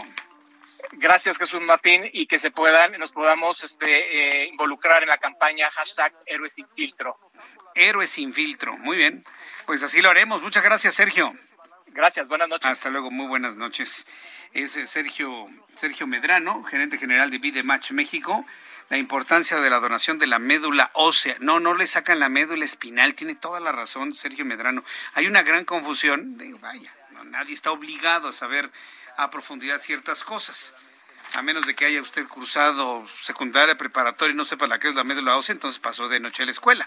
Es un asunto, pues sí, es un asunto de, de, lecciones de educación básica. ¿Dónde está la qué es la médula ósea y qué es la médula espinal? Son cosas completamente distintas. Es médula ósea, el tuétano de los huesos, para que me lo entienda de esa manera más sencillo, ¿no? Van, van a los restaurantes argentinos, me da unos huesitos de tuétano, ¿no? Se les presentan los huesos largos, así como con una grasa encima. ¿Y qué le ponen? Cebollita, bueno, chimichurri, bueno, eso en cuanto al tuétano, los huesos de res. Bueno, pues eso, eso que usted se come, los tuétanos, es lo que se dona en los, en los seres humanos.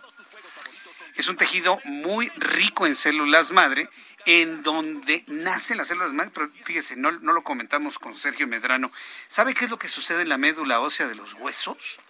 En eso es un pleonasmo, en la médula ósea se crea la sangre Ahí es donde nacen los glóbulos rojos, ahí es donde se genera este fenómeno que se llama hematopoiesis. Para que mi papá vea que no pasé de noche la escuela en el CUM, papá. No, no, no tiraste tu dinero con las colegiaturas, todavía me acuerdo, todavía me acuerdo. Ahí se genera la hematopoiesis, ahí, ahí nacen precisamente las células rojas, los glóbulos rojos. Ahí es donde nacen, donde se da su maduración, donde pierden el núcleo y finalmente entran al torrente sanguíneo. Sí, porque las células, los glóbulos rojos son las únicas células del cuerpo que no tienen núcleo. Lo pierden. Y cuando lo mantienen en torrente sanguíneo es porque algo está pasando y es lo que se le considera alguna enfermedad de la sangre. Cuando detectan, por ejemplo, en su análisis de sangre que los glóbulos rojos conservan el núcleo, se prenden luces de alarma de que algo mal está pasando en su cuerpo. Por eso es muy importante el poder hacer estos análisis de sangre de manera regular. Si usted no se siente bien por alguna cosa, vale la pena que vaya con su médico, que le indique un check-up. Perdóneme el anglicismo, ¿no? Pero bueno, un chequeo generalizado, va usted a un laboratorio, le toman sangre, le toman eh, orina, si es, si es necesario algún otro tipo de muestra, una química sanguínea, una química de 25, 27 hasta 35 elementos, un perfil de lípidos para ver cómo andan su LDL, su HDL, sus triglicéridos, Entonces, no lo echen saco roto, ¿eh? Ahora que estamos ya regresando a la normalidad, a la normalidad, vale la pena que se haga un buen chequeo. Son las 7.51. ¿A cuál me dijiste, Orlando? Apenas la nota 31, ¿estás seguro? Bueno, el... No, no nos alcanzan dos horas, quiero decirle. La Ciudad de México continuará una semana más en semáforo naranja por la contingencia sanitaria de COVID-19. De acuerdo a las cifras que presentó Claudia Sheinbaum, el día de ayer se registraron 3.626 personas hospitalizadas y 888 personas intubadas en el Valle de México. Asimismo, el próximo lunes los gimnasios de la Ciudad de México van a retomar actividades hasta en un 30% de capacidad. Solo se podrán realizar actividades individuales, no se va a permitir operación de saunas ni baños de vapor. Ay, pues para qué voy. Yo quiero ir al sauna. Sí, porque estaba precisamente revisando, bueno, ahora que he estado en un sistema de ejercicio, que me he alimentado mejor, se me antoja mi saunita. Pero no, pues si no va a haber sauna, pues ¿para qué voy? ¿Para qué me cobran la mensualidad de pues no le digo cuánto me cobran porque me va a regañar usted. Solo se podrán realizar actividades individuales, no se permitirá la operación de saunas ni baños de vapor y los establecimientos deberán cumplir con todas las medidas sanitarias establecidas por las autoridades. Tenemos el audio de la doctora Shenbaum, vamos a escucharla. Es, seguimos en naranja. En los últimos días, esta semana, tuvimos un ligero decremento. Son al día de ayer 3.716 personas hospitalizadas.